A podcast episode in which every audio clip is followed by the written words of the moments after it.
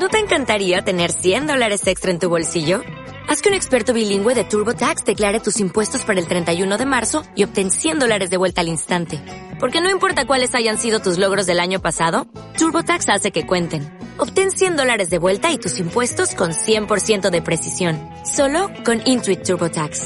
Debes declarar para el 31 de marzo. Crédito solo aplicable al costo de la presentación federal con TurboTax Full Service. Oferta sujeta a cambios o cancelación en cualquier momento. Hola amigos, me llamo Moisés Cabello y hoy les traigo una antología de ciencia ficción china. El escritor y traductor chinoamericano Ken Liu ya es conocido en su tarea de popularizar en Occidente la literatura de género china, en especial la ciencia ficción. Sin ir más lejos, él tradujo al inglés El problema de los tres cuerpos de Liu Cixin, lo que disparó su popularidad en Occidente. Ken deja claro en su prólogo que estos relatos son su selección personal sobre lo que le parece mejor y más representativo de la ciencia ficción china más actual. La aclaración es pertinente. Al fin y al cabo, una antología que pretendiera tal reduccionismo con la ciencia ficción occidental incendiaría Internet. Pero Planetas Invisibles me parece, sin duda, un excelente punto de partida para adentrarse en la ciencia ficción china del siglo XXI. Esta antología de trece relatos está escrita en su mayoría por nuevas promesas de género en su país, con la excepción del consagradísimo Sixin. La ciencia ficción es un género que a menudo trata asuntos que afectan a toda la especie humana. Sin embargo, cuando oímos hablar sobre una antología de relatos de un determinado país o continente no anglosajón, tendemos a pensar que solo nos van a hablar de esos lugares. Por supuesto, hay mucho de China en estos relatos, pero también hay constantes reflexiones sobre la humanidad o de China como parte de ella. La antología no puede ser más variada.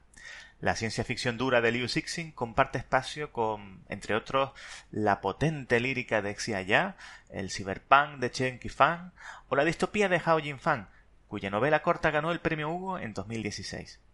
Como en la mayoría de recopilaciones de relatos, la calidad es desigual, pero diría que la media es muy alta.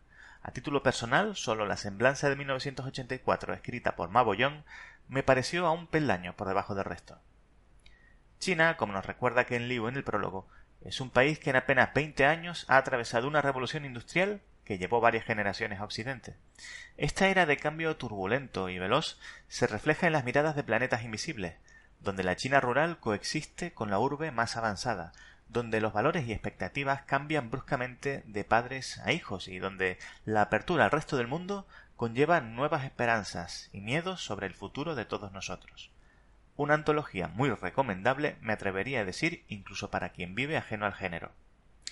Planetas Invisibles, traducido por David Tejera y Manuel de los Reyes y publicado por Alianza Editorial en el sello Runas. Un saludo y hasta el próximo libro. Este podcast forma parte de la red de sospechosos habituales. Suscríbete en la dirección bit.ly barra sospechosos habituales.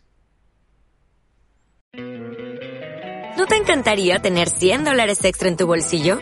Haz que un experto bilingüe de TurboTax declare tus impuestos para el 31 de marzo y obtén 100 dólares de vuelta al instante.